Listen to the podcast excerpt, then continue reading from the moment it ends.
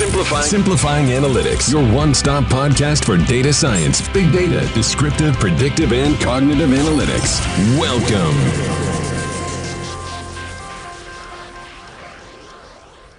Hola a todos, bienvenidos a un episodio más de Simplifying Analytics. Mi nombre es Miguel Molina Cuscuyuela, yo soy fundador de Analyticus y en Analyticus, como ustedes saben, apoyamos a las instituciones educativas con soluciones de inteligencia artificial y analítica avanzada en miras de una personalización de la experiencia educativa, una personalización del aprendizaje. El día de hoy tenemos un invitado especial, he disfrutado esta charla muchísimo, Alfredo Barriga, y Alfredo tiene una carrera de 30 años en transformación digital, incluso desde antes que esto se llamara transformación digital. Nos contará un poco sobre su carrera y la intersección y la visión que él tiene entre la transformación digital y la educación. Esa mira para poder personalizar el contenido es un crítico fuerte sobre la deficiencia que hoy tenemos en el sistema educativo para personalizar la malla eh, educativa, la malla curricular, y con este concepto clave de la uniformidad mata la creatividad. Espero que disfruten mucho de esta charla. Por favor, no duden en mandarnos un mensaje. En las notas del podcast estarán viendo los links sobre el libro que escribió Alfredo y sus páginas personales para cualquier contacto. Muchas gracias, como siempre. Un abrazo. Comenzamos.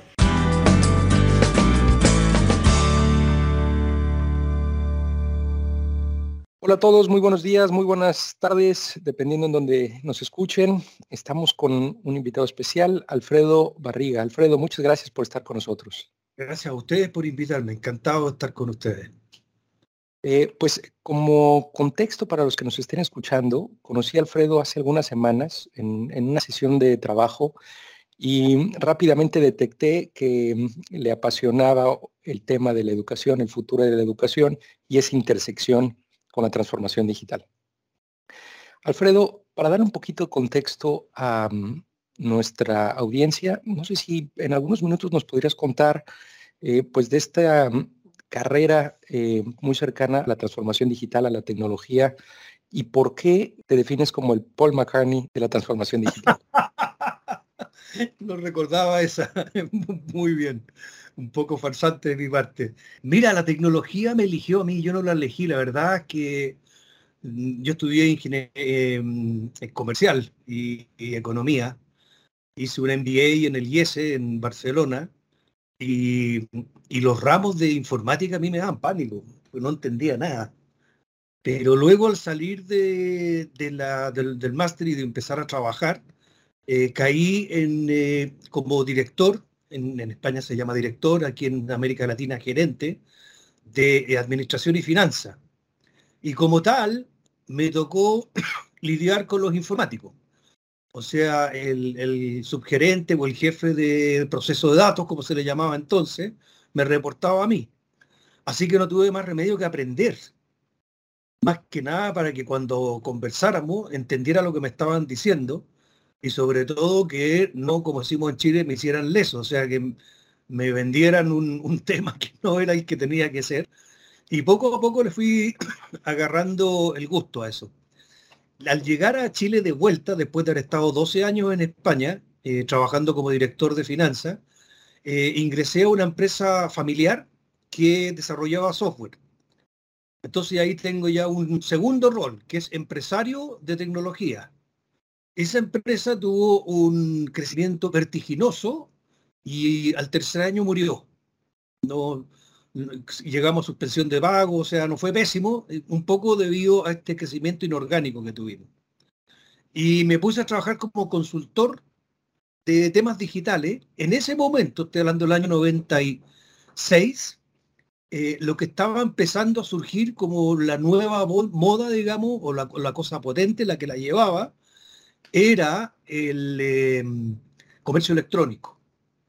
Entonces empecé a hacer de consultor de comercio electrónico en Chile en un momento en el que absolutamente a nadie le importaba un rábano el comercio electrónico.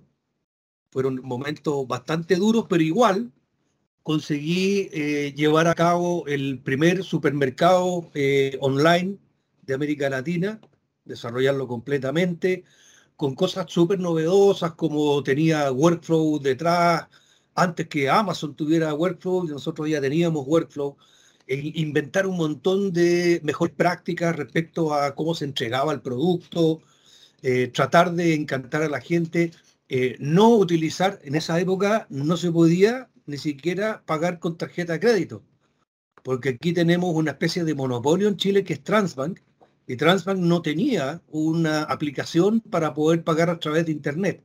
En Chile, que eso era lo increíble. Con tu tarjeta de crédito podías comprar en Amazon, pero no podías comprar en una web en Chile. Después eso cambió, obviamente. Y a partir de ahí empecé a, agarrar vuelo y por ahí, por el año 1999, empecé a hacer clases de esto a gente de ingeniería comercial, como le llaman aquí en Chile, o economía, como le llaman en otros lados. ¿ya? Sobre el tema de tecnología de la información, porque las mallas curriculares de esa carrera eh, veían cero de tecnologías digitales, a pesar de lo estratégicas que empezaron a ponerse. Estoy hablando ya del año 99. En el año 2006 fui un poquito más lejos y empecé a tocar la puerta. Eh, estábamos en, en, época de 2005 realmente, de elecciones, y me acerqué al sector mío, digamos, diciendo, oye, este sector no tiene absolutamente nada respecto al desarrollo digital del país. Y como era el único del sector que estaba gritando por el tema, me dijeron, ok, hazte cargo tú y armé una primera propuesta. Eh, perdimos esa elección, pero la elección siguiente la ganamos y me nombraron eh, secretario ejecutivo de Desarrollo Digital. Y al salir de ahí, eh, me puse a escribir un libro con toda esta experiencia que te estoy contando. Una de las partes clave de esa experiencia fue el rol que le veo yo a eh, las plataformas digitales en el tema de la educación. Porque, lo leí además, por primera vez la tecnología nos permitiría llevar a cabo una revolución en la educación que consiste en una educación personalizada. Cada alumno tiene su plan de, eh, o su malla curricular, su metodología, que es la que mejor le adapta, digamos, su forma de ser, y sus objetivos educacionales de acuerdo a lo que ese alumno es. Eh, los dos tenemos una gran admiración por Ken Robinson, y él dio en el clavo cuando dijo, el sistema educacional actual es simplemente hijo de la revolución industrial. Fue hecho para la revolución industrial se necesitaba gente que fuera, que eh, supiera eh, leer, escribir, sumar, restar y un poquito más para las plantas. Y luego gente que tuviera unos eh, conocimientos más profundos para todo lo que era el tema de abogacía, ingeniería civil, y ahí empezaron a salir las carreras. Pero esencialmente era una invención del siglo XIX y además lo innovador que tenía es que era pagado con el bolsillo de los contribuyentes. Esa fue la revolución de la educación. Y esa es el aula en el siglo XIX. Y como hay por ahí un corto que tú seguro que también lo has visto, eh, tú miras hoy día un aula y es exactamente igual a un aula hace casi 200 años atrás. No ha cambiado nada. Hay un profesor que expande o extraiga contenido, alumnos que escuchan esos contenidos y luego hay unos, eh, unas pruebas que tienen como objetivo eh, verificar hasta qué punto los contenidos han sido asimilados por el alumno. Punto. Se entiende que todo el mundo tiene que estudiar lo mismo, se entiende que todo el mundo tiene que estudiarlo al mismo ritmo, se entiende de que eh, si no pasas de un mínimo, eh, tienes que repetir la materia, y se entiende que esto es un proceso que tiene que durar 12 años. ¿Y por qué 12 años y no 10? Porque es así. ¿Y por qué esa materia y no otra? Porque es así. Los mallas curriculares, no, quiero ser tan tampoco eh, taxativo, pero sí, las mallas curriculares se han ido modificando. Pero de aquella manera, y no siempre con los mejores resultados. Yo creo que hemos perdido, al quitar determinadas materias, hemos perdido profundidad como generación. ¿Ya?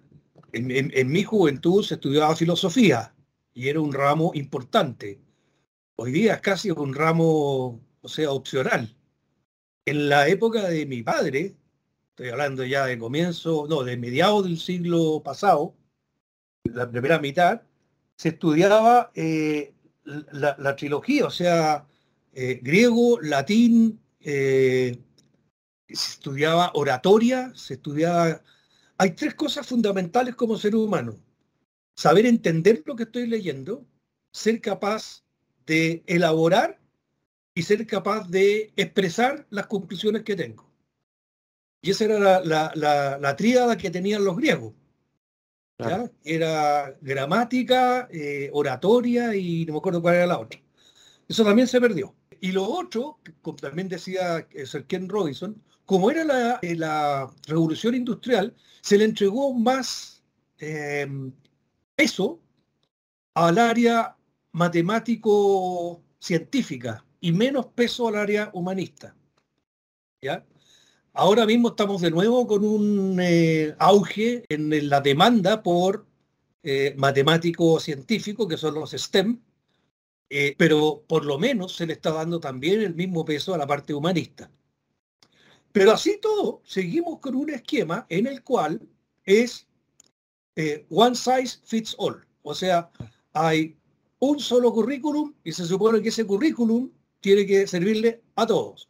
Con lo cual, necesariamente, en todas las clases hay gente que se aburre porque el nivel es más bajo de lo que es capaz, y hay gente que no llega porque el nivel que tiene es demasiado para él.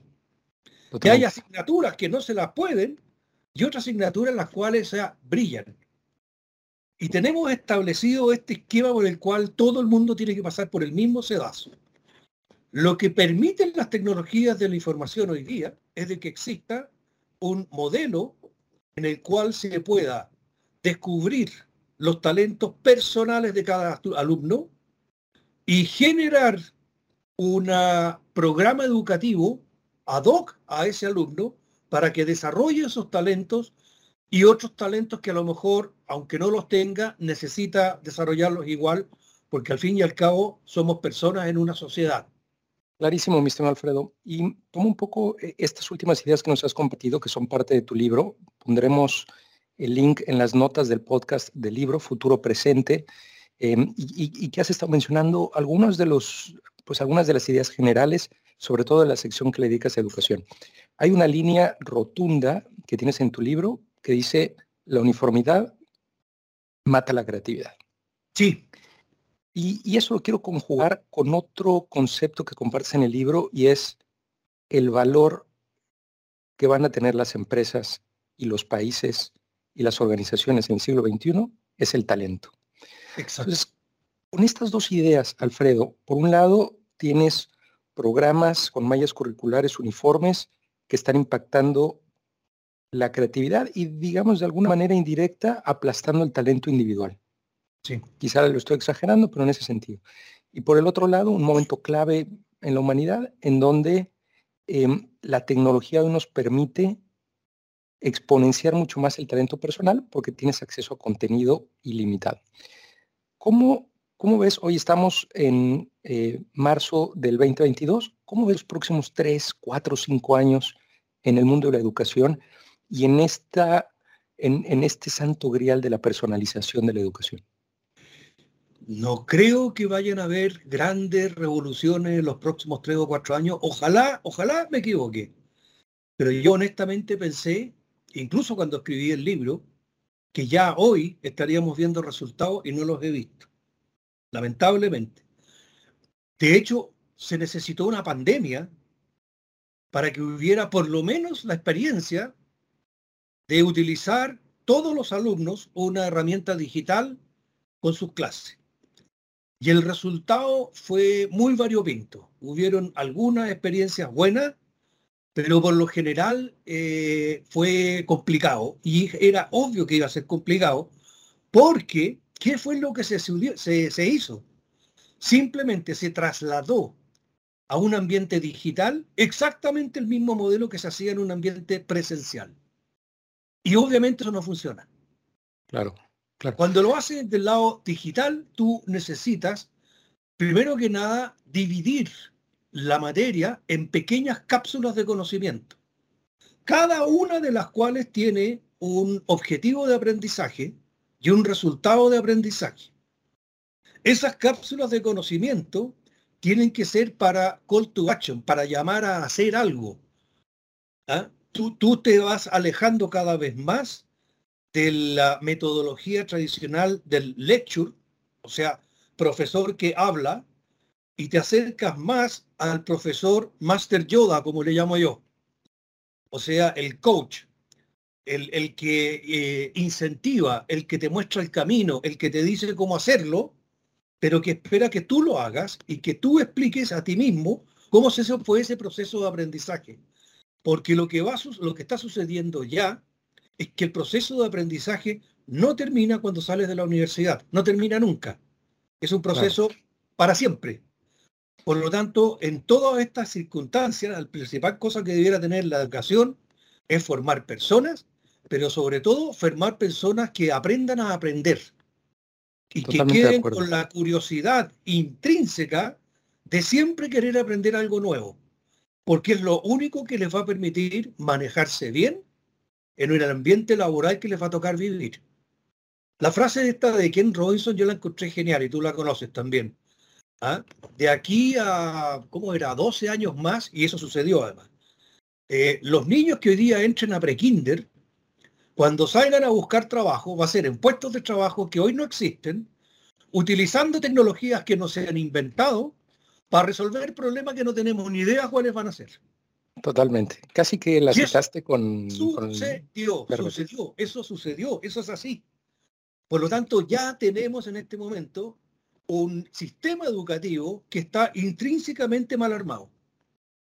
Y Alfredo, en esta mm, pues noto un poco en tu explicación casi hasta una decepción de que una pandemia no logró, no logró precipitar esta transformación. Con esta idea de que la transformación hacia la personalización de la educación tiene que ocurrir, en tu, en tu visión, en tu opinión, ¿quién va a ser el driver? ¿El estudiante, el mercado laboral, las universidades, mercado los gobiernos? El mercado laboral. A ver, ¿qué es lo que está sucediendo además? Como de una de las grandes megatendencias de la historia. Estamos saliendo de una era industrial y estamos entrando desde hace mucho tiempo, ya te diría 40 años, en la sociedad del conocimiento. ¿Qué sucede con la sociedad del conocimiento? En la era industrial, el, eh, sistema económico era el capitalismo y dentro del capitalismo el eh, factor más importante era el capital. El capital era el que permitía que existiera una fábrica. Antes eran artesanos. La única forma de hacer una fábrica era poniendo mucho capital para armar la fábrica. La fábrica permitía eh, fabricar en masa y al fabricar en masa se reducían los costos y al reducir los costos se reducían los precios y mejoraba la productividad del trabajador, con lo cual se le podía pagar mejores sueldos, con lo cual podía comprar los productos y eso hizo que eh, en la época del capitalismo fuera la época de mayor crecimiento económico de la historia de la humanidad y donde más se pudo sacar gente de la pobreza en la historia de la humanidad. Pero eso ya está superado. Lo que viene ahora con la sociedad del conocimiento es que lo más importante, el factor más importante ya no es el capital, es el talento. Si uno se mira hoy día las empresas que mayor valor bursátil tienen a nivel mundial, todas ellas todas fueron empresas, son empresas de talento. Empresas que empezaron en un garaje con dos locos que se les ocurrió una idea y a base exclusivamente de talento, ganas y mucha neurona, las convirtieron en empresas gigantescas que son hoy día. Y eso además lo hicieron en menos de la cuarta parte del tiempo que requirieron llegar a ese mismo sitio las empresas de la época industrial. O sea, son más grandes, lo hacen más rápido, son más productivas y en el paso le dan mayor bienestar a los trabajadores que nunca antes en la historia del mundo. Pero la base de todo ello es el talento y por eso es que hoy día tú estás viendo continuamente en que las empresas están cada vez más interesadas en captar y retener talento. Y, en esta lógica de que son las empresas potencialmente el impulsor de la transformación, el impulsor en la personalización de la educación para exponenciar los talentos, ¿qué rol juegan las universidades? ¿Qué rol juegan las instituciones? Tienen que cambiar. Tienen que cambiar, un rol fundamental, pero Yo no soy particularmente eh, de la idea de que necesariamente el monopolio de la formación superior va a seguir estando en las universidades. Lo estamos viendo hoy día, eh, uno de los grandes fenómenos que han habido son los MOOC, Massive Online Open Courses. ¿Cuál es la idea del MOOC? Decir, oye, mira, yo no te voy a entregar una carrera, pero si tú tienes un talento, una habilidad, una competencia que quieres adquirir, yo te la voy a entregar en un tiempo récord de, un espacio récord de tiempo. Es decir, seis meses, siete meses, ocho meses, un año, no más. Pero vas a tener esa competencia. Y en esta entraron primero entidades fuera del, del mundo universitario, pero ya están todas las grandes universidades metidas adentro. Si tú entras en Coursera, entras en EDX, están todas las grandes universidades, Stanford, Harvard, Oxford, you name it. Todos están haciendo este tipo de cursos. Por lo tanto, estamos pasando también desde una estructura en la cual tú querías eh, fabricar un arquitecto o fabricar un ingeniero civil o fabricar un médico, a crear una persona con una serie de habilidades un poco a la pinta de los talentos que cada uno tiene. Porque ya habrá, debido a esta explosión de demanda por talento, ya habrá algún puesto de trabajo en algún lugar para esa combinación exacta de competencia. Entonces tienes también de que se globaliza el tema. Y además, debido a que el factor trabajo pasa a ser un bien, eh, ¿cómo se llama esto? Están los bienes que no se pueden, no se pueden vender internacionalmente porque están atados al lugar local y están transables, no, transables son todos. Bueno, da igual, es un bien el trabajo hoy día es un bien fungible, es un bien que mm. una persona puede trabajar desde cualquier lado para cualquier lado, salvo obviamente en algunas cosas que se necesita la presencia eh, sí o sí. ¿ya? Pero incluso en cuestiones delicadas, como por ejemplo la cirugía, ya hay telecirugía. Totalmente, totalmente. Y Alfredo, en, en, esta, em, en este rol que tú ves preponderante de las empresas, con las universidades teniendo que transformarse. Un poco la experiencia que tuviste como responsable de la agenda digital de Chile, si hoy tuvieras ese rol pero enfocado en educación, como, como parte del gobierno y responsable de esta agenda digital para la educación, ¿cuáles serían pues los dos, tres iniciativas que crees que los gobiernos deberían de tomar para poder precipitar y darle esa ventaja competitiva a los países particulares? La primera es el eh, desarrollar una malla curricular orientada a cada alumno. Y eso toma tiempo. Eso toma mucho tiempo, no es automático. Pero eso lo que significa es... Es eh, la infraestructura. Sí, perdón, dime. Lo, que te decir, lo que eso significa es cederle a las universidades la flexibilidad para crear estas mallas flexibles, para la redundancia. Es que hoy día la tienen no sé en otros países, pero aquí eh, una universidad decide sacar una carrera nueva porque hay una necesidad nueva, no sé, cientista de datos. Ok, tiene que armar una malla, tiene que explicar cuáles son los resultados de aprendizaje, los objetivos de aprendizaje, eh, cuáles son los ramos que se van a dar y las asignaturas, por qué cada una de las asignaturas. Eso lo lleva al Ministerio de Educación, a la Subsecretaría de, de Universidades, y se lo aprueban y sería todo. O sea, pero eso a veces toma años. A veces es un proceso tan largo. Sí, sí, sí, toma años. Toma años. Que por eso pierdes esta flexibilidad. ¿Qué pasa los próximos cuatro años? No sé. Eh, de hecho, en el libro que recomendé de Getting Smart, How Digital Learning is Changing the World, Tom van der Ark, eso lo escribieron en el año 2002, hace 10 años atrás, a estas alturas, eso ya debería estar funcionando y no, no ha funcionado, pues, o sea, no se va moviendo, pero con mucha, mucha lentitud. Ahora, piensa en una cosa, eh, la escuela pública tampoco surgió de la noche a la mañana. No fue un fenómeno que en dos años ya todo Inglaterra tuviera escuelas públicas en todos los pueblos y entonces empezaran rápidamente a salir gente que podía ir a trabajar a las fábricas. Tomó tiempo, tomó mucho tiempo.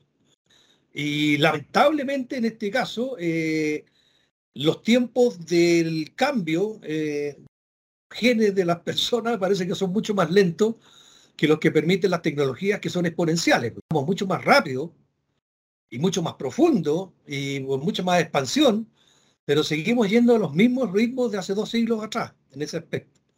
Es, bien frustrante, ¿eh? es, bien frustrante. Ahora, tú me hablaste de tres cosas. La número uno, el tema de eh, pasar a una malla por competencia. La número dos, la infraestructura digital.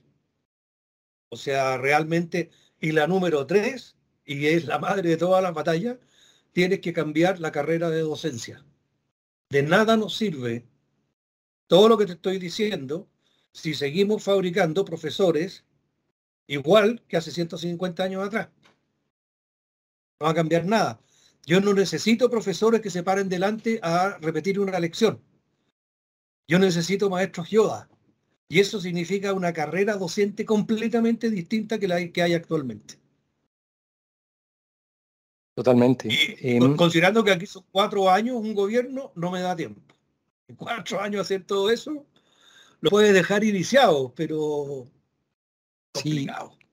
Sí, sí, ahora nos compartías de, bueno, ahora como país generas un talento y ese talento lo puedes explotar desde cualquier parte del mundo. O sea, puedes generar el talento en Chile y está trabajando para una organización en España, en Francia, en donde sea.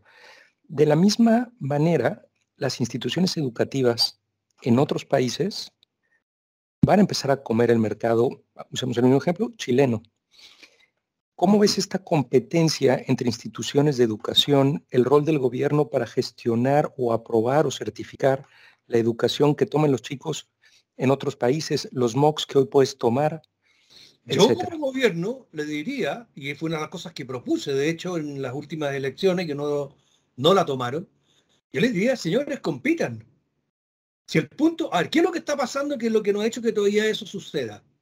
Que todavía, por lo menos en América Latina, las empresas latinoamericanas no le dan valor al MOOC de Stanford, por muy Stanford que sea. Ah, es un cartón en internet, eso se lo gana cualquiera, no tiene ningún valor. Por mucho Stanford que sea, me da igual, yo lo que quiero es el MBA del Stanford. Ese sí que vale Y que te cueste una millonada, es el que yo valoro. Ahí sí que te doy un trabajo como está mandado.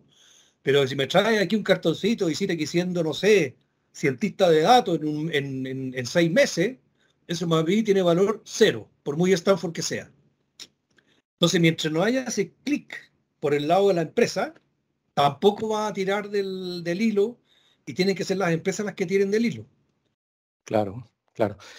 Eh, Alfredo, te tengo una pregunta más antes de despedirnos. En, tu libro, y lo llevo un poco eh, a la lógica regional, América Latina, y cito, en América Latina seguimos educando a los jóvenes para llevar a cabo estas tareas. Estamos creando, como ya dijimos, un desempleo estructural ilustrado, como el que ya se ha creado en Europa y el que están tratando de revertir.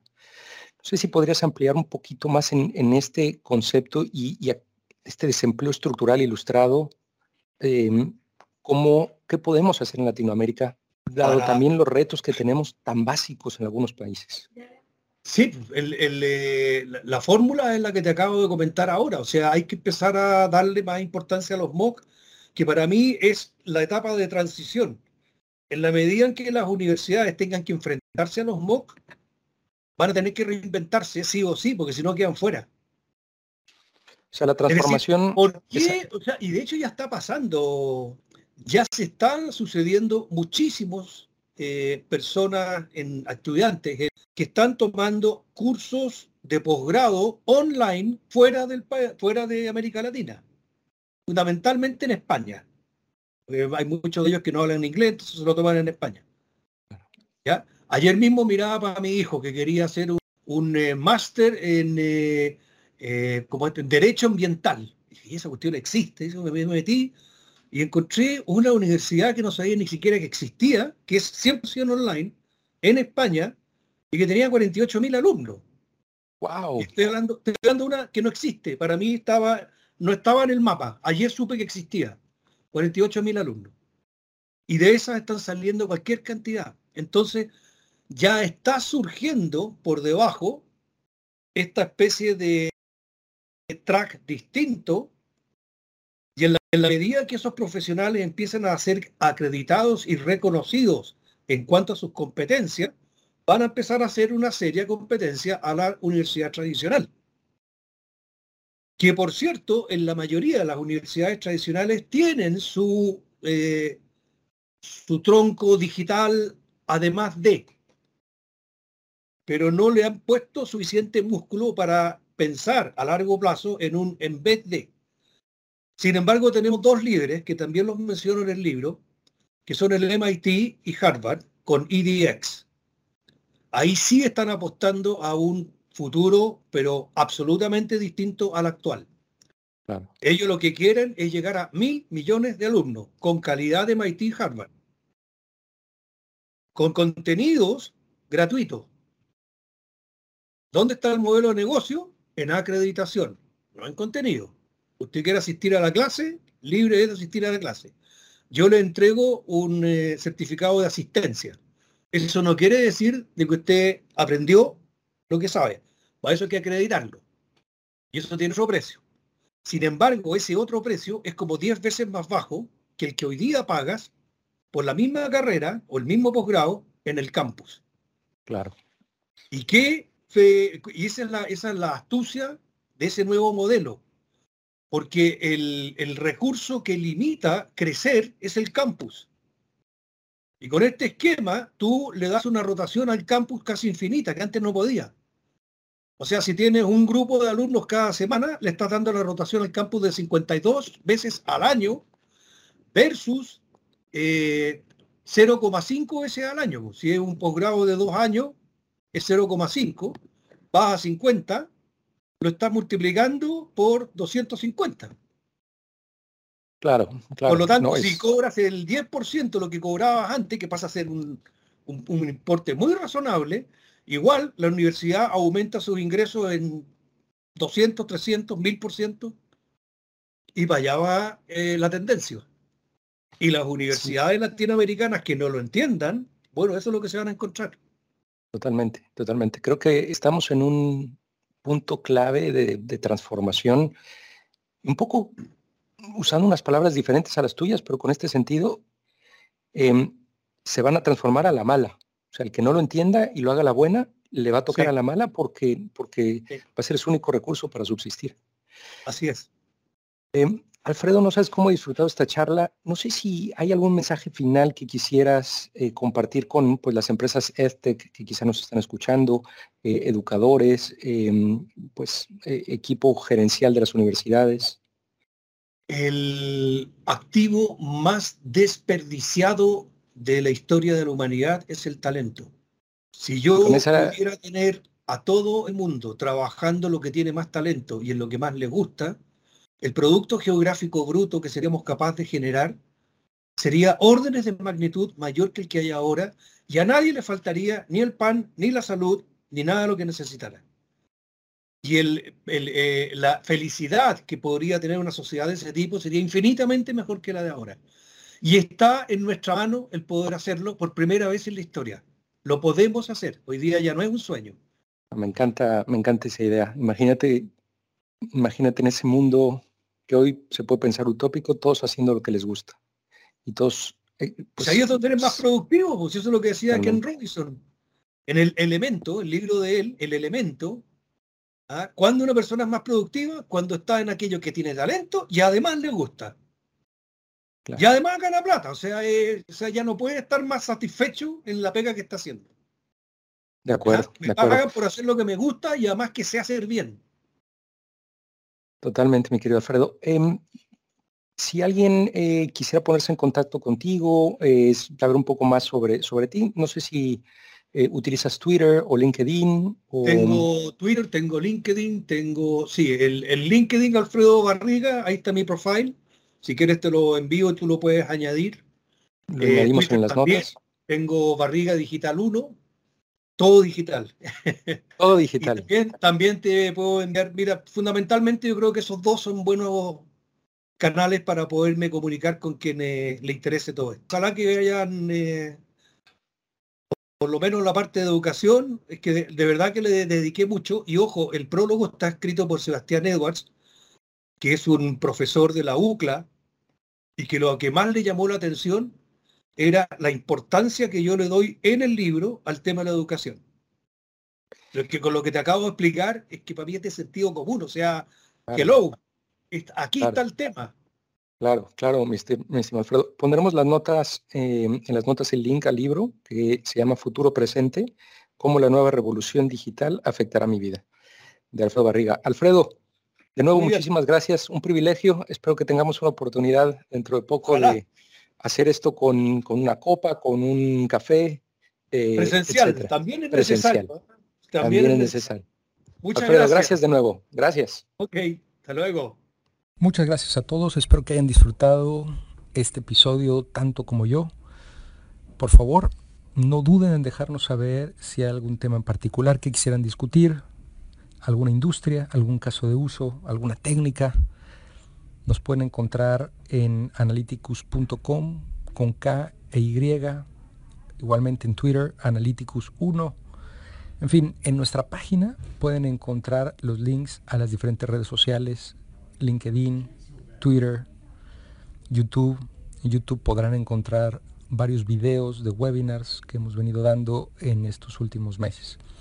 En fin, muchísimas gracias. Hasta la próxima. Simplifying Analytics, your one-stop podcast for data science, big data, descriptive, predictive, and cognitive analytics.